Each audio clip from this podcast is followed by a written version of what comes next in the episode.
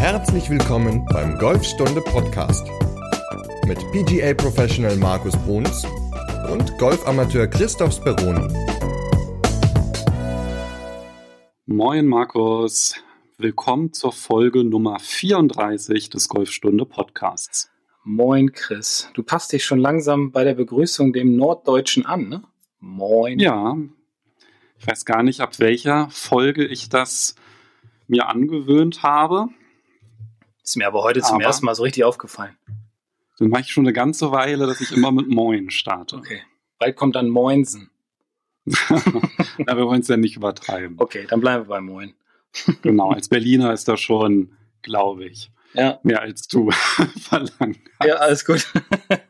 Kannst auch Hallo sagen, das ist auch in Ordnung. Genau, Berliner grüßen nämlich, glaube ich, sonst nicht. Und da ist dann schon dann auch noch ein Nord.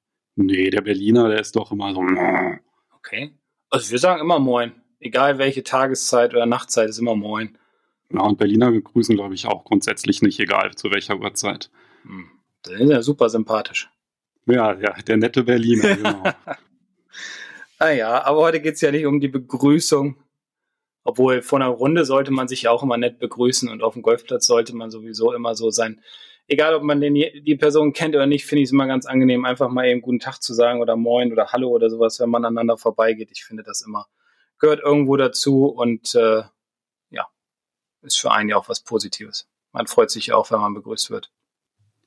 Genau, und wenn man nicht zurück begrüßt wird, dann ist man in Berlin unterwegs. Okay, obwohl das gibt es bei uns auch. Gibt es auch einige, die nicht grüßen können. Und ich rufe dann aber immer hinter, nochmal laut hinterher, guten Morgen. Und dann ist ihnen das relativ unangenehm.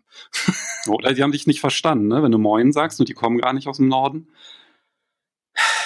Ich glaube, jeder versteht ein Moin oder ein Hallo oder äh, ein, ein, ein Wink oder so. Ich glaube, es gibt dann einfach so ein paar Menschen, die einfach gar nicht grüßen wollen, weil sie denken, sie wären was Besseres. Meinst du? Ja. Oder die sind so verträumt, Nein. dass die das gar nicht mitbekommen? Nein, nein. nein. Nein, nein, nein. ja. Aber es geht ja nicht darum, wie wir uns heute begrüßen oder wie wir uns auf dem Golfplatz begrüßen, sondern es geht ja um ein ganz anderes Thema heute. Genau, und zwar reden wir heute über schwierige Lagen beim Chippen und da haben wir sechs an der Zahl. Ja, da gibt es ja immer mal so ein paar Situationen, die nicht alltäglich sind und äh, wo ich festgestellt habe, wo die Leute teilweise nicht so ganz genau wissen, was sie wann in welcher Situation machen können, machen sollten, um ein gutes Ergebnis zu bekommen, beziehungsweise verlassen sich immer eher auf den Standardchip, der aber in den häufigsten Fällen, über die wir jetzt sprechen, äh, nicht unbedingt zu einem guten Ergebnis führt. Und tut mir leid, wenn ich jetzt noch mal ganz kurz zurückkomme zur Begrüßung, aber ich habe meinen Einsatz da an der Stelle verpasst und es schwirrt mir jetzt die ganze Zeit im Kopf herum und ich möchte das unbedingt noch loswerden. Und zwar ähm, immer wenn neuer Online oder häufig, wenn neuer Online-Kurs rauskommt, dann schreibe ich über Newsletter, ja, sag mal, welches Video du am interessantesten findest. Und bei dem einen Kurs Lange Schläge von Moritz Rosser, da heißt das erste Video Begrüßung. Und dann gab es wirklich jemand, der sich dieses Video gewünscht hat. Dann habe ich das dann, dachte, naja gut, habe ich das halt zugeschickt. Und dann kam so als Feedback, ach, das war ja nur, dass man in dem Kurs begrüßt wurde. Ja, da hatte ich jetzt eigentlich was anderes erwartet. Ich dachte, das geht darum, wie man andere Golfer auf der Driving Range begrüßt. Und das fand ich so witzig, dass das tatsächlich ist. Irgendwie scheint das ein Thema zu sein. Habe ich dann natürlich dann anderes Video nochmal zur Wahl gestellt, aber so viel zum Thema Begrüßung. Ich glaube, da sind auch viele einfach unsicher. Sollte ich jetzt grüßen oder nicht? Aber tut mir leid, wenn ich jetzt nochmal zurückgesprungen bin. Jetzt können wir direkt um, um mit den ähm, Chips aus den äh, schwierigen Lagen weitermachen. Nein, nein, nein, das ist ja, ist ja, ist ja auch was Schönes. Also finde ich ja schön, dass sich einer das Video gewünscht hat. Finde ich ja cool. Ja, ja, genau. Ja. Also, ja, wie begrüßt man andere Golfer? So, aber jetzt zurück zu den schwierigen Lagen beim Chippen. Wir hatten ja gesagt, es sind sechs an der Zahl. Welche, auf welche gehen wir denn heute ein? Welche sechs sind das? Also, wir haben einmal Ball an der Raffkante, dann haben wir einen Bergauf- und einen Bergab-Chip, dann haben wir einen Chip von einer kahlen Stelle, dann haben wir einen Chip, wo wir wenig Grün zum Arbeiten haben und vielleicht etwas mehr Vorgrün oder Raff oder Fairway und dann haben wir einen Chip, wo das Grün bergab verläuft, also wo, ja, wo ein schnelles Grün praktisch bergab geht. Au, au, au. Das sind alles Lagen, wenn man die sich so vorstellt, wo man dann schon so genau weiß, ah, da stehe ich am Ball und fühle mich total unsicher. Ganz genau. Und bei einer Situation, bei der Raffkante, da wird etwas, werden wir über was sprechen, was nicht alltäglich ist, wo viele sich so ein bisschen schämen, dann den Schläger zu benutzen, weil sie denken, die anderen könnten dann ja irgendwie einen blöden Kommentar abgeben, aber ich baue diese Situationen, alle, alle Situationen immer ins Training mit ein, ins Mannschaftstraining vor allem oder auch mal in, in Privattrainingseinheiten, weil ich dann doch denke, dass man mit, vor allem bei der Raffkante, mit dem Schläger, über den wir gleich sprechen, die besten Ergebnisse erzielen kann. Das ist nicht der Driver. Nee, es ist das Hybrid. okay, dann lass doch direkt mal. Ja, gerne. Ähm, jetzt hast du nämlich den Spannungsbogen so aufgebaut mit der Rough-Kante, dass ich glaube, jeder Hörer jetzt unbedingt wissen will, welcher Schläger ist das denn? Und was ist ja gerade gesagt ja. mit dem Hybrid. Genau. Ja, erklär mal. Ja. Wieso mit dem Hybrid? Also, Hybriden sind ja dafür gebaut worden, um, also damals, weiß nicht, wann die rauskamen, vor 20 Jahren, sage ich jetzt mal, sind sie ja gebaut worden, um aus dem Semiraff herauszuspielen, weil sie ja einen, einen etwas größeren Schlägerkopf haben als ein Eisen, um einfach ein, besser durch das Gras durchzurutschen, sage ich einfach mal ganz simpel, weil man mit dem Eisen doch relativ häufig dann hängen bleibt, wenn das Gras ein bisschen fetter ist und der Ball dann halt nicht mehr so gut nach vorne gehen kann. Und inzwischen ist es ja so, dass es auf ganz vielen Plätzen nur noch ein ganz schmales Vorgrün gibt, also einen, ein, ein Mähstreifen und dann kommt direkt das fette Zeug. So, und da bleibt manchmal der Ball an der Raffkante direkt hängen oder er hoppelt gerade noch so ein bisschen rein, so einen halben Meter bis Meter und liegt dann im Raff, aber an so einer ganz blöden Stelle, so dass so ein paar Büschel drumherum sind. Und da empfehle ich dann immer, das Hybrid zu benutzen. Und da gucken mich dann immer alle ganz, ganz entgeistert an und sagen, ja, aber wie soll das denn gehen? Und das funktioniert doch gar nicht. Und dann erkläre ich ihnen halt die Form des Schlägers und dass ja nur ein ganz kleiner Teil von dem, von der Hybridsohle angegriffen wird, nämlich unten drunter diese, ja, es sind vielleicht zwei Finger breit im Endeffekt. Jetzt habe ich schon wieder das Wort gesagt. Ähm, und an der Seite die Spitze und Hacke mehr in der Luft hängen. So, und dadurch kann der Schläger halt gut durch das Raff hindurchrutschen. Und wenn man diesen Schläger an der Raffkante benutzt, dann ist es so, als wenn man patten würde. Also Schläger kürzer greifen, Ballposition bisschen wie beim Chippen, so ganz leicht rechts von der Mitte. Und die Bewegung ist eine reine Pattbewegung. Also wirklich, ja, ich sage mal, parallel zu den Füßen die Bewegung ausführen, dass man so ein Bild davon hat und vom Bewegungsumfang so, als würde man vom Vorgrün den Putt auf das jeweilige Loch machen. Äh, der Vorteil ist einfach, dass der Schläger, wie gesagt, durch das Raff durchrutscht, man einen sauberen Ballkontakt bekommt und nicht wie wenn man jetzt einen Sandwedge nimmt oder einen Putter oder so, dass man dann zu steil auf den Ball schlägt, sondern wirklich sauber von der Seite heran schwingt, den Ball sauber trifft, er nach vorne geht und halt einen sehr guten Roll erreicht. Wenn ich nämlich einen Sandwedge zum Beispiel bei einer ganz kurzen Situation nehmen die meisten Leute gerne einen Sandwedge für so einen Chip, dann schlagen sie aber häufig oben auf den Ball drauf oder haben dann einen zu tiefen Ball, äh, Bodenkontakt, wo dann zu viel Gras zwischen Ball und Schlagfläche ist und der Ball dann nicht, nicht so weit nach vorne geht. Oder wenn sie ihn zu dünn treffen, er dann zu weit übers Loch hinausrollt. Und deswegen empfehle ich immer, in solchen Situationen das Hybrid zu benutzen. Der Hintergedanke dabei ist ja auch, dass ein Chip mit einem Hybrid eine relativ kleine Bewegung ist. Ne? Das ist ja wirklich im Grunde von einer Ausholbewegung, also kommt natürlich immer darauf an, wie viel Grün dann noch zum Arbeiten ist, aber da reicht es ja wirklich meistens aus, dass man wirklich nur bis zur Innenkante ja, oder bis zur Fußspitze ausholt. Ja. Und den Hybrid-Chip dann spielt. Und das ist aber natürlich auch auf jeden Fall was, was man vorher mal ein bisschen trainieren sollte, dass man da so ein bisschen das Gefühl dafür bekommt. Weil das ist ja dann durchaus ungewohnt, ja, mit so einem relativ langen Schläger ähm, so, ein, so einen Ball zu spielen. Du hast ja schon das kürzer Greifen angesprochen. Ich mache auch immer, dass ich doch den Stand ein klein bisschen öffne dabei. Kann man? Also es gibt auch Leute, die stehen relativ gerade dabei, also neutral, weil im Endeffekt ist es nichts anderes wie ein Putt. Also wenn ich jetzt auf dem Vorgrün liegen würde, würde ich einen Putter nehmen, mache denselben Bewegungsumfang dann mit meinem Hybrid für die jeweilige Situation ob man dann jetzt leicht offen steht oder eher neutral, das ist jedem selbst überlassen, wie er sich halt wohlfühlt. Ne? Ich stehe auch immer ein bisschen offen, weil ich mich damit einfach wohler fühle, weil ich das Gefühl habe, meine Hände können etwas mehr durch den Ball hindurchschwingen. Ähm, andere stehen gerne neutral dabei. Also das ist jedem selbst überlassen. Ist auf jeden Fall auch beim Ausprobieren, wenn man das halt mal ein bisschen so trainiert, etwas, was man nur herausfinden kann, wenn man es letztendlich mal macht und dafür das Gefühl entwickelt. Und das ist auf jeden Fall ein Schlag, mit dem man ordentlich Schläge sparen kann. Ich glaube, dieser typische Fehlschlag ist genau das, was du gesagt hast. Der man bleibt mit dem Sandwich irgendwie da im dicken Rough oder im Gemüse irgendwie hängen und der Ball, der rollt so fünf Zentimeter vor und im schlimmsten Fall liegt er dann genau vor der Rough-Kante noch und ja. dann hat man schon die nächste Herausforderung. Ganz genau. Ja. Also ruhig ausprobieren mit dem Hybrid, auch keine Scheu haben äh, und einfach mal machen. Es wirkt Wunder. Und auch Tiger Woods macht es. Na dann. Also wenn der das macht, dann können wir das auch. Das Gegenteil von der Rough-Kante, das wäre ja im Grunde, wenn der Ball auf einer kahlen Stelle liegt, wo man gar kein Gras hat, ne, wo man durchwischen kann. Weil beim Chip ist ja eigentlich auch immer so dieser Gedanke, ich wische mit dem Schlägerblatt so über die Grasnaht rüber. Und wenn das halt ganz kahl ist, dann weiß man halt im Grunde auch schon vorher, dieser Chip, der wird sich nicht, selbst wenn ich den Ball gut treffe, nicht so anfühlen wie jeder andere Chip. Mhm. Was würdest du da empfehlen? Also als allererstes würde ich immer empfehlen, ob das jetzt ein, ein Chip ist oder ein Pitch, das ist im Grunde egal, bitte nie die Schlagfläche öffnen, weil sonst kommt die hintere Kante der Sohle zu früh auf den Boden auf und der Schläger prallt einfach ab. Also den Schläger im Grunde immer neutral hinstellen.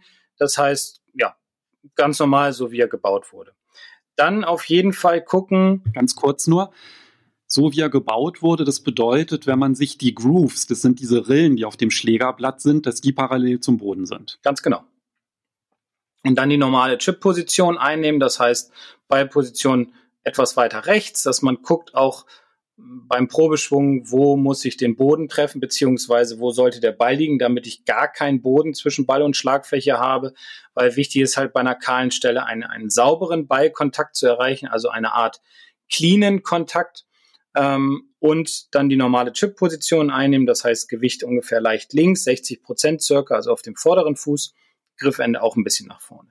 Wichtig ist bei der kahlen Stelle, dass der Schläger nicht nach hinten weggenommen wird, also nicht flach geschwungen wird auf einer runden Bahn, sondern, weil sonst käme er auch zu früh in den Boden, sondern auch hier ist der Gedanke immer, dass ich versuche, meinen Schlägerkopf parallel zu meinen Füßen wegzubewegen und da, von dort auch wieder zurückzuschwingen und die Hände nach Möglichkeit so passiv wie möglich zu lassen. Das heißt also, dass das, äh, dass der vordere Handrücken immer in Richtung Ziel dann zeigt.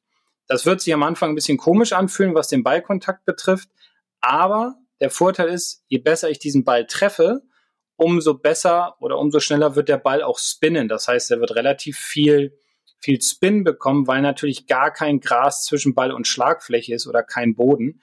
Und dadurch werden die Grooves schön eingesetzt.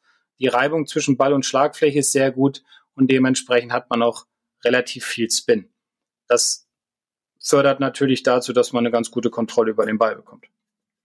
Und wenn man es sowieso nicht vor jedem Chip macht, dann auf jeden Fall mit einem Tee die Grooves einmal freikratzen, falls die nicht sauber sind, weil sind die nicht verdreckt und klebt dann auch irgendwie der Matsch oder die Gräser vom letzten Pitch oder Chip dran, dann verhindert das, dass der Ball den Spin annimmt.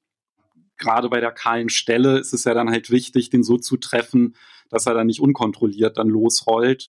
Deswegen immer darauf achten, dass die Grooves auch sauber sind. Das ist ein sehr guter Hinweis, um einfach viel Spin zu erreichen. Ansonsten noch irgendwas, was ich bei der kahlen Stelle beachten sollte? Ballposition, Schwungbahn, Griffende, Handrücken zum Ziel, Probeschwung neben dem Ball machen. Eigentlich haben wir alles. Aber das gilt ja, glaube ich, grundsätzlich immer. Ne? Also auch beim Hybrid-Chip immer einen Probeschwung neben dem Ball zu machen, um einmal wirklich so einmal zu sehen, ja, wo ist der Eintreffpunkt? Ja. Also ist der vor dem Ball? Ist der hinter dem Ball? Ja, würde ich grundsätzlich empfehlen bei Schlägen, die nicht alltäglich sind. Also, wenn man eine normale Routine hat beim Eisen 7 vom Fairway und man macht den Probeschwung hinter dem Ball, okay. Aber bei solchen Situationen würde ich dann doch immer empfehlen, neben dem Ball den Probeschwung zu machen, auf Höhe des Balles, um zu sehen, wo treffe ich den Boden, ähm, um ein gutes Gefühl sich zu erarbeiten. Genau, und da ist dann halt auch wirklich ganz wichtig bei diesem Gefühl, wirklich den Gedanken zu haben, mit dem Schlägerblatt durch das Gras wischen, ja. beziehungsweise mit der kahlen Stelle ja. dann halt ja, über den trockenen Boden der kahlen Stelle wischen und nicht zu versuchen, irgendwie ja, den Ball anzuheben. Da hatten wir ja auch schon, ich weiß jetzt gar nicht mehr, welche Folge das war, aber in jedem Fall verlinke ich die auch in der Podcast-Beschreibung, weil das gehört zu den häufigsten Fehlern beim Chippen, den Ball irgendwie anheben zu wollen. Und wenn man sich da ähm, selbst bei einem normalen Chip also auch wenn das ein Standardchip ist, sich darauf konzentriert, immer auf Höhe des Balles durchs Gras zu wischen, dann kann man auf jeden Fall dieses Löffeln auch ganz gut vermeiden, weil da hat man dann auch dieses optische Feedback, wo der Schläger dann aufkommt. Genau. Und ich habe es jetzt auch gerade gefunden, es ist die Folge 29. Mhm. Wie gesagt, die verlinke ich oder einfach, wenn ihr diese Folge fertig gehört habt und merkt irgendwie, ja, beim Chippen, da bleibe ich irgendwie oft auch im Boden hängen, dann springt einfach in der Podcast-App auf Folge 29 zurück. Da sprechen wir dann ganz ausführlich über die häufigsten Fehler beim Chippen. Ich glaube, dann haben wir erstmal kahle Stelle und dann haben wir noch äh, vier andere Situationen. Genau, womit magst du weitermachen? Bergauf, bergab? Ja, können wir die, die Hanglagen noch mal eben kurz besprechen. Also bergauf ist auch häufig gerne genommen, wenn man kurz vom Grün liegt. Oder, oder anders gesagt, viele Grüns sind ja eher so auf, auf kleinen Plateaus angelegt. Und wenn man dann zu kurz bleibt oder der Ball geht nach rechts oder links vom Grün, ähm, dann hat man so eine, so eine leichte Bergauflage. Und da ist grundsätzlich auch hier immer wichtig, den Probeschwung neben dem Ball zu machen, um herauszufinden, wo treffe ich den Boden, ja, damit ich meine Ballposition anpasse.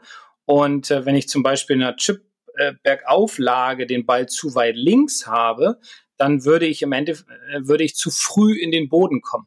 Also dementsprechend würde ich den Ball toppen oder fett treffen, er würde nicht weit nach vorne gehen. Wichtig ist halt, den Ball dann auch leicht rechts von der Mitte zu haben, um einen ganz sauberen Kontakt zu bekommen. So, und dann ist es immer noch wichtig, zu, rauszufinden, welchen Schläger nehme ich. Und wenn ich äh, Richtung Grün spiele, dann bei dem Chip, und ich habe eine kurz gesteckte Fahne, könnte vielleicht das Sandwedge helfen. Wenn ich eine länger gesteckte Fahne habe, also ich habe vielleicht noch 20 Meter Grün vor mir, dann wäre vielleicht das Pitching Wedge das Eisen 9 ganz guter Schläger. Aber das muss man immer so ein bisschen abhängig, wie gesagt, davon machen, wo steht die Fahne. Wichtig ist immer nur zu wissen, wenn ich bergauf spiele, wird mein Ball durch den Hang und den Loft des Schlägers sehr weit nach oben gehen und dann halt relativ wenig Roll haben. Bei Backup ist alles dann umgedreht. Mein Ball wird etwas mehr Roll bekommen.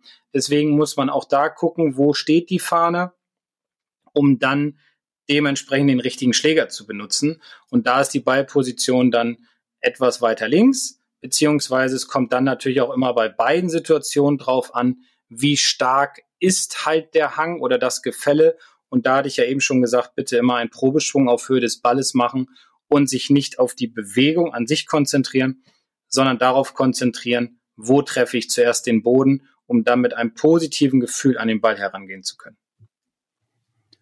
Und gerade beim Bergab- und Bergauf-Chip ist es ja dann auch ganz hilfreich, beim Probeschwung auch nochmal die Landezone zu fixieren. Das heißt, wenn man sich halt überlegt, wo müsste denn der Ball ungefähr aufkommen, damit er dann entweder gebremst durch die Bergauflage oder beschleunigt durch die Bergablage? Wo sollte der dann ungefähr aufkommen, damit der dann auch zur Fahne dann entsprechend laufen kann? Und da dann halt beim Probeschwung auch so ein bisschen diese Landezone zu fixieren, damit man da schon mal so dem Körper auch ein Gefühl gibt, wie weit muss ich mhm. ausholen. Mhm. Weil es gibt ja nichts Schlimmeres, wenn man irgendwie am Ball steht, man holt aus und dann denkt man, ah, Moment mal, das ist ja bergauf. Das heißt, ich muss ein bisschen doller, ja, oder bergab ein bisschen weniger. Und dann auf einmal zu versuchen, dann eine zu große Ausholbewegung dann durch ein, ja, Ausbremsen des Schlägers im Schwung dann zu kompensieren, weil das geht dann halt ordentlich in die Hose. Ja? Also eine gleichmäßige Bewegung ist immer wichtig, beziehungsweise eine dynamische Bewegung. Und das heißt, ja, auf jeden Fall auch beim Probeschwung das Ganze mal nutzen, um sich zu überlegen, wie groß ist denn jetzt der, der Schwungradius, den ich hier aufbaue. Ja, auf jeden Fall. Also, und natürlich auch gucken, was du auch schon sagtest, wo muss mein Ball aufkommen? Wie weit würde er noch rollen oder wie weit würde er nicht rollen. Ja, das muss man immer so ein bisschen rausfinden und auch dazu ist es grundsätzlich wichtig, sich diese Situation auf der Driving Range mal zu suchen und nicht nur diesen Standard-Chip zu trainieren, sondern auch wirklich mal sagen, Mensch, an Loch zwei, also so ist zum Beispiel bei uns in Sieke, Loch zwei ist ein kurzes Paar drei, da ist es häufig so, dass die Chips, also nicht häufig, das ist eigentlich bei aus allen Situationen so, dass die Chips grundsätzlich bergauf sind. Die Leute aber nicht genau wissen, wie sie den Ball spielen sollen, weil sie natürlich aber auch nicht trainieren, diesen Chip. Ja, deswegen ist es immer wichtig, auch solche Situationen auf der Driving Range regelmäßig mit ins Training zu integrieren, um mit einer gewissen Sicherheit dann diesen Schlag auf dem Platz spielen zu können. Genau, also ist immer ganz, ganz wichtig, das passende Gefühl zu haben, ja, dass man auch eine Vorstellung davon hat, was da passiert, weil wenn man halt wirklich in einer Situation ist, die man irgendwie noch nie hatte, dann hat es ja dann auch eher mit Glück zu tun, ja. dass es dann halt so funktioniert, wie man sich das vorgestellt hat. Aber das sind ja ganz praktische Tipps, also mit dem Probeschwung auf Höhe des Balles, ja, zu checken, kommt der Schläger dort an, wo er ähm, ankommen sollte. Also idealerweise ist der das oder das Wischen des Balles kurz nach dem Ball, ja, und nicht davor, mhm. ganz wichtig. Und dann natürlich die, die Amplitude, also wie weit hole ich aus. Und natürlich auch, dass die Landezone auch eher auf der höheren Seite des Grüns ist. Ja, ich glaube, das ist auch so ein ganz häufiger Fehler beim Chippen. Ich ziele einfach zur Fahne, weil da, das ist ja die Richtung. Und gerade wenn das Grün geneigt ist, ja, also ich meine beim Putten, da weiß ja jeder, oh, da gibt es Break, das wird ja meistens dann auch unterschätzt, aber wenn man halt den Chip auf die höhere Stelle des Grüns schlägt, dann hat man zumindest immer noch die Chance, dass er in Richtung der Fahne rollt, was, wenn man halt die niedrigere oder direkt die Fahne anvisiert, dann nicht mehr mhm. gegeben ist.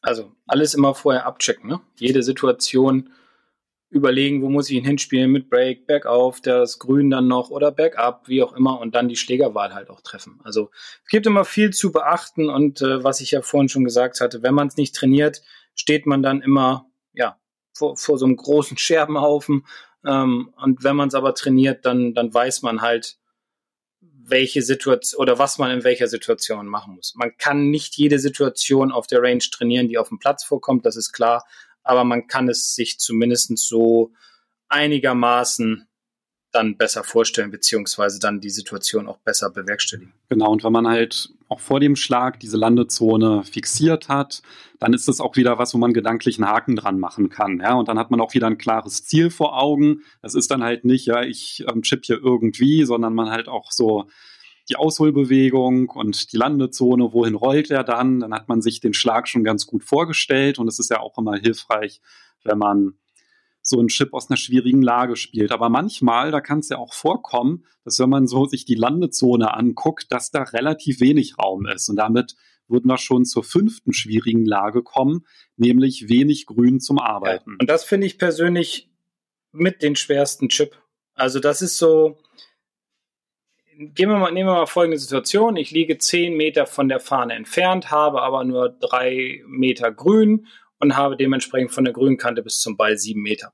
So. Und wenn ich jetzt meinen Standard-Chip spiele, nehmen wir mal von mir aus ein Sandwedge oder Pitching Wedge, dann, und würde dann mit der Idee hingehen, der Ball muss auf dem Grün aufkommen, dann würde mir der Ball halt, ja, über die Fahne hinweg rauschen, wahrscheinlich, weil ich sehr viel Geschwindigkeit aufbringen muss, damit der Ball tatsächlich auf dem Grün das erste Mal aufkommt. Wenn ich jetzt versuche, mit diesem Standard-Chip den Ball im Raff aufkommen zu lassen, dann kann es natürlich passieren, dass er im Raff hängen bleibt oder er verspringt, also ist er entweder zu kurz oder er hoppelt nach links oder rechts weg. Und ich habe dann noch einen längeren Chip. Und da empfehle ich immer Folgendes, das kann man mit dem Sandwedge jetzt ganz gut machen. Und zwar, dass man sich vorstellt, man macht einen, ja, einen Chip wie einen Bunkerschlag. Also, das heißt, ich stelle mich breiter hin, ich habe die Ballposition mehr links, also unterm Herz, habe mein Gewicht zu 70 Prozent auf meinem vorderen Fuß und ich öffne meine Schlagfläche. So, und dann mache ich eine Bewegung mit einer offenen Schlagfläche wie bei einem Chip. Also das heißt, ich winkel nicht die Handgelenke, ich drehe nicht meinen Oberkörper, sondern ich mache ganz genau dasselbe, als würde ich einen Standard-Chip machen, nur aus einer noch befremdlichen Situation, also, also äh, Körperhaltung, aber durch die starke Neigung der Schlagfläche und durch das Gewicht vorne, wenn ich dann sauber in Richtung Ball schwinge und nicht nach oben durch den Ball, sondern wirklich bewusst nach unten, dann nehme ich den vollen Loft der Schlagfläche mit. Der Ball hat nicht so viel Energie, dass er zu weit hinten rüber geht, sondern er hat vor allem die positive Energie, dass er kurz nach oben geht, auf dem Grün oder Vorgrün aufkommt und nur noch so ein, zwei Meter nach vorne hoppelt, dass man dann ja den Ball relativ nah an der Fahne hat.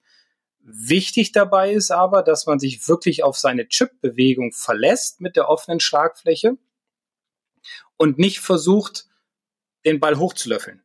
Weil wenn ich versuche, den Ball dann noch einem mitzugeben, dass er noch höher geht oder noch ein bisschen mehr Geschwindigkeit bekommt, dann toppe ich ihn womöglich und dann liegt er auf der anderen Seite des Grüns und dann war das natürlich ein blöder Schlag und ich muss nochmal zurückchippen. Also das ist ein cooler Schlag, wenn er funktioniert. Er ist relativ schwierig anzuwenden. Deswegen auch hier wieder die Empfehlung, ab aufs Puttinggrün oder Chippinggrün oder Pitchinggrün oder wo auch immer hin auf der Range und diesen Schlag trainieren, weil auch der kommt relativ häufig vor auf dem Platz. Und wenn man den dann anwenden kann, dann freut man sich, dass der Ball nah an der Fahne liegt und man dann immer noch ein gutes Ergebnis spielen kann. Also das wäre zum Beispiel ein Schlag, den würde ich mir jetzt nicht zutrauen. Also auch weil ich ihn einfach nicht übe genau. oder bisher geübt habe. Da würde ich wahrscheinlich eher gucken, dass ich dann vielleicht mit einem Eisen 9 einen Chip mache und dann halt sage, naja, dann versuche ich, dass der halt vorher noch ähm, ja, im Rough aufkommt und dann einfach weiterrollen kann ein Stück. Aber ja, manchmal, das geht ja dann auch nicht, weil da die Bunkerkante dabei äh, dazwischen noch ist oder so, also dass man halt auch noch wirklich auch gar keinen Platz zum Rollen hat. Und da gäbe es ja dann zumindest noch die Schisser-Variante, dass man dann halt sagt, naja, dann spiele ich den jetzt halt nicht in Richtung Fahne, sondern ich spiele den einfach mal am Bunker vorbei aufs Grün. Und dann habe ich halt einen langen Putt, aber habe zumindest die Sicherheit, dann ja, dann nicht nochmal ja, im Bunker hängen zu bleiben. Dann komme ich, weil wenn ich nämlich den Schlag nicht schaffe, ja, diesen der Chip, der ähnlich dem Bunkerschlag ist, dann werde ich wahrscheinlich auch Probleme haben, aus dem Bunker wieder rauszukommen. Ja. Und das ist dann immer so ein bisschen Risikoabwägung. Und da ist, glaube ich, auch, auch wenn ich das jetzt Schisserschlag genannt habe, ich glaube, dann braucht man sich gar nicht wie ein ähm, Schisser vorkommen, sondern es ist dann vielleicht auch nur clever gespielt, wenn man halt weiß, naja, den habe ich jetzt nicht geübt, den Schlag aus dem Bunker habe ich auch immer Probleme.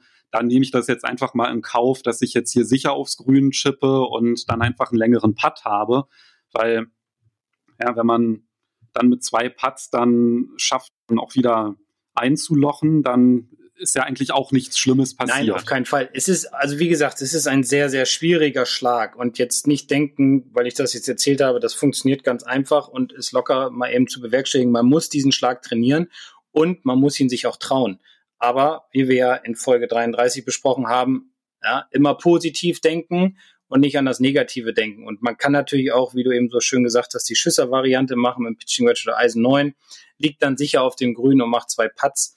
Aber wer sich, wer Bock drauf hat, den zu trainieren, ich kann ihn nur empfehlen. Er macht unheimlich viel Spaß ähm, zu spielen und vor allem, wenn das Ergebnis dann passt, dann ist es ja noch umso geiler, wenn man dann diesen Schlag angewendet hat und man sich dann gut fühlt. Ich finde, der führt zu positiven Nebenerscheinung. ja klar, und wenn man dann noch mehr Sicherheit aus dem Bunker hat, umso besser. Aber wer auf jeden Fall die Schisser-Variante spielen will, in Folge 30 unseres Podcasts, da sprechen wir über die vier besten Putt-Übungen zur Distanzkontrolle. Und dann klappt das ja vielleicht sogar, dass der lange Putt direkt rein ist. Also da muss man dann halt so ein bisschen abwägen, ja, wie bin ich jetzt der Trainingsweltmeister oder nicht? Wo kann ich jetzt das meiste aus meinem Spiel oder für mein Spiel rausholen? Und in Folge 30 werden auf jeden Fall die Putt-Übungen zur Distanzkontrolle. Genau. So, dann kommen wir zum letzten, wenn ich das jetzt hier richtig einen überblicke. Und genau, einen haben wir noch und das ist der Chip auf das Grün, wo das Grün bergab ja. geht. Was kann man denn da machen? Den finde ich auch ganz spannend. Man spielt den Chip mit der Spitze. Also, nehmen wir mal an, mein Ball liegt, keine Ahnung, kurz im, im, im Semiraf, er liegt auf einer guten Stelle oder er liegt auf dem Vorgrün, ich will aber nicht putten, sondern ich möchte eher chippen. Dann ist es immer empfehlenswert, egal welchen Schläger man nimmt in der Situation, den Schläger schön auf die Spitze zu stellen, also sehr aufrecht sozusagen. Dazu muss man natürlich auch näher rangehen. Die Ballposition ist wiederum etwas leicht rechts von der Mitte und man trifft den Ball dann auch mit der Spitze. Wenn man den Schläger natürlich sehr locker hält, dann dreht die Spitze sich auf und der Ball rauscht nach rechts weg. Man muss schon dann sehr guten einen, einen sehr guten Griffdruck haben, dass man, äh, dass die Schlagfläche sich halt nicht verdreht. So, aber treffe ich den Ball mit der Spitze, ist der Widerstand ja relativ hoch und der Ball rollt nicht so viel, weil er kriegt ein bisschen weniger Grooves, ne, weil an der Spitze der meisten Schläger ist ja kein, sind ja keine Rillen, also beim Sandwedge oder Gapwedge sind an der Spitze keine, keine Grooves, außer, ja, es gibt ein, ein, ein, ein, Sandwedge, wo, es, wo das so ist, aber die meisten spielen mit so Standard-Sandwedges, wo vorne halt keine Grooves dran sind. Und dadurch ähm, geht der Ball leicht nach oben, aber er rollt nicht so weit nach vorne, weil halt nicht ganz so viel Reibung da ist. Und dementsprechend bleibt er auch relativ schnell liegen, beziehungsweise rollt langsamer den Berg oder den Hügel oder das Grün runter. Und das kann man zum Beispiel auch mit dem Putter machen. Das ist auch etwas, wo ich sa immer sage, ja, okay, wenn ihr ähm, Bergab-Putt habt, dann sprecht den Ball an der Spitze an beim Putten und spielt diesen auch mit der Spitze, mit der ganz normalen Geschwindigkeit, weil der Ball wird einfach langsamer rollen und dementsprechend wird er, wenn man es trainiert hat, auch näher an der Fahne liegen bleiben. Also das mit dem Putter, das kann ich bestätigen, ist ein super Tipp. Habe ich sogar direkt auf einer Runde einfach ausprobiert, weil da ist jetzt keine große Anpassung notwendig. Und man sagt mir mit der Spitze und ich tue halt so, als wenn ich ignoriere es einfach, dass es bergab geht. Das hat prima geklappt. Beim Chip kannte ich das noch nicht stelle ich mir auch so ein bisschen, sag ich mal, komisch vor, wenn man den Schläger jetzt so, wie weit muss man denn den dann aufrichten, so mit der Spitze? Also wohin zeigt dann das Griffende? Ja, äh, darüber mache ich mir gar, gar nicht so viele Gedanken. Ähm, wo das, also ich, ja, also ich, ich stelle ihn relativ weit auf die Spitze eigentlich, um wirklich vorne drauf zu sein, so dass nur so ganz wenig Angriffsfläche halt da ist. Funktioniert auch gut aus dem Raff heraus, weil dann natürlich weniger Gras zwischen Ball und Schlagfläche kommt. Wie gesagt, auch hier ist es wichtig, einen Probeschwung neben dem Ball zu machen, um sich ein Gefühl zu erarbeiten, wo sollte der Ball liegen, beziehungsweise auch einen stabilen Griffdruck zu haben, damit die Schlagfläche sich nicht aufdreht und der Ball dann wirklich nach rechts weg hüppelt, äh, hoppelt, hüppelt, hoppelt. Ähm, dementsprechend auch den Schlag trainieren und, nee, nicht und, er funktioniert. Also, klar. Okay, also ich probiere es mal aus. Ich glaube, auf einer Runde traue ich mich das nicht. Das werde ich auf jeden Fall mal eine Trainingseinheit packen. Da stellt sich ja eigentlich sowieso die Frage, ne, wie man so, ein, so eine Trainingseinheit eigentlich effektiv gestaltet, weil ja, ich meine, da haben wir auch schon mal drüber gesprochen, so der Standard ist ja einfach immer dieses stumpfe Bälle schlagen auf der Range. Das heißt, wenn man irgendwie schon mal sagt, na, ich trainiere kurzes Spiel, dann ist das, glaube ich, per se effektiv, es sei denn natürlich, man spielt jetzt immer, weiß ich, da fünf Putts aus der gleichen Stelle und lernt immer vom vorherigen Schlag. Das ist dann auch nicht so clever. Aber im kurzen Spiel, glaube ich, trainieren die meisten schon effektiver als auf der Range selbst. Wie ist so dein Eindruck? Ja, auf der Range ist es häufig so, dass die Leute sich ihre Bälle hinlegen, in die Kiste rein, schmeißen da, die neben den Matten ist und dann einfach die Bälle irgendwie wahllos durch die Gegend schlagen. Also manchmal sieht man dann Leute, die sich auch ihre Routine machen oder den Stick hinlegen für die Ausrichtung oder so. Aber was, was ich auch ganz gut finde, ist, wenn man wirklich mal effektiv trainieren will, ist so ein Fünf-Bälle-Training, dass man sich fünf Bälle, also so mehrere Häufchen macht, a fünf Bälle und diese dann, ich sag mal, die ersten fünf Bälle schlage ich alle mit voller Routine. Da trainiere ich dann meine Routine, wie sie auf dem Platz ist. Die nächsten fünf Bälle versuche ich den Ball mit dem Eisen fünfmal ganz flach zu spielen, weil ich muss demnächst irgendwie auf einen Platz, wo es sehr windig ist, damit ich mal einen flachen Schlag trainiere. Die nächsten fünf trainiere ich Ball ganz hoch spielen mit dem Eisen 5 zum Beispiel. Auf was muss ich da achten? Also, dass man sich immer pro fünf Bälle praktisch eine Aufgabe stellt, um diese dann konzentriert und effektiv zu trainieren. Und wenn ich konzentriert fünf Bälle schlage, ist der Lernerfolg oder der Lerneffekt für den Körper und für den Spieler wesentlich höher, als wenn ich sage, okay, ich schlage jetzt einfach mal 30 Bälle mit dem Eisen 7, auch ja, die waren jetzt alle ganz gut. So. Ähm, dementsprechend würde ich immer empfehlen, so ein, so ein Fünf-Bälle-Training zu machen. Wenn ich jetzt mal ein reines Techniktraining mache, dann kann man auch bei einem Schläger bleiben, wenn man sich nur um die Bewegung kümmert. Aber wenn man versucht, mal so ein bisschen Effektivität reinzubringen, dann wie gesagt mal fünf Bälle so, fünf Bälle so, fünf Bälle mal mit einem anderen Schläger, fünf Bälle mal mit einem Schläger auf verschiedene Ziele, ja, dass man mal lernt, äh, ich muss jetzt mit dem Eisen sechs meinetwegen mal auf Ziele spielen, die alle unter 100 Meter sind, muss jeden Ball auf ein anderes Ziel spielen mit meiner vollen Routine. Das ist effektives Training, was dann dazu führt, dass ich auf dem Platz auch in den jeweiligen Situationen weiß, was ich zu tun habe. So würde ich das angehen. Ja, ist auf jeden Fall ein guter Tipp. Also ich mache das auch manchmal, dass ich mir dann so ein kleines Grüppchen von Wellen hinlege. Meistens sind es drei, wo ich dann sage, so jetzt verfolge ich dieses eine Ziel. Also für diese drei Bälle oder ich versuche jetzt folgenden Gedanken umzusetzen bei den drei nächsten Schlägen. Da darf man natürlich auch nicht vergessen, dass, und das ist ja dann tatsächlich ja auch ein Lerneffekt, der entsteht, dass man durch den vorherigen Schlag ja auch etwas lernt, beziehungsweise dann denkt man, ach, das muss ich jetzt nochmal korrigieren. Und das ist ja etwas, was man, diese Chance hat man ja auf dem Platz nicht. Da geht es ja wirklich dann um jeden einzelnen Ball. Und dann kann man dann halt, außer man spielt jetzt vielleicht mit Mulligan, ja. ist dann halt eine Korrektur natürlich ziemlich schwierig.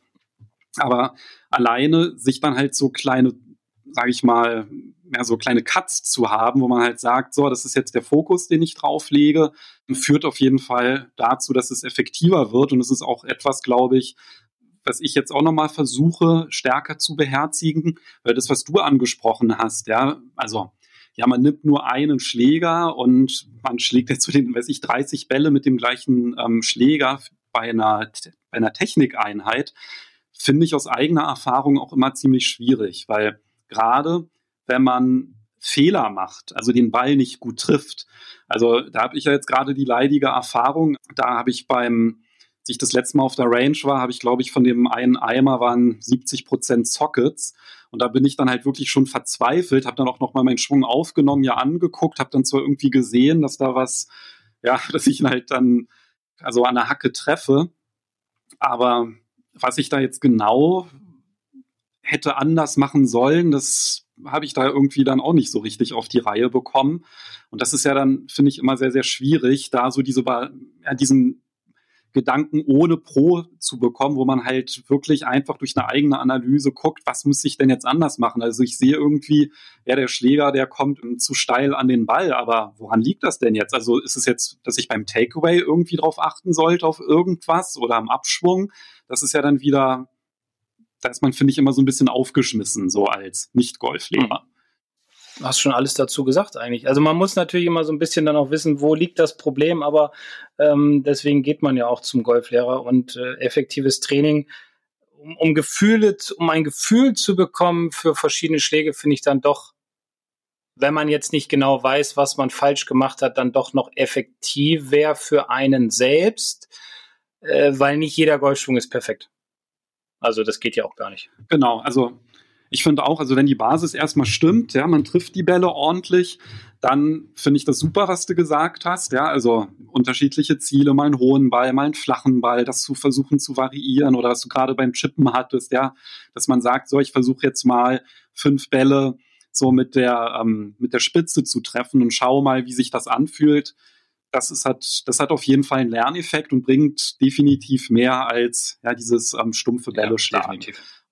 Wenn man aber halt gerade, ja, wie ich jetzt hier so Socket-Patient bin, in so einem Fall schicke ich dir dann halt ein Video und freue mich dann halt immer total, wenn ich dann so einen Rat bekomme, was ich ähm, anders umsetzen kann. Und ich werde dann auch in der nächsten Folge dann berichten, ob das geklappt hat. Also bei mir ist es ja das ähm, Anheben der Arme, dass das zu wenig stattfindet und ja, schick dir dann auch dann wieder das nächste Video und bin da auf das Feedback gespannt. Und es ist ja auch was, was du per Messenger auch anbietest, ja, dieses Schwung aufnehmen, dir zuschicken und du gibst ein Feedback. Das werde ich auch noch mal in der Podcast-Beschreibung verlinken, falls das jemand in Anspruch nehmen möchte.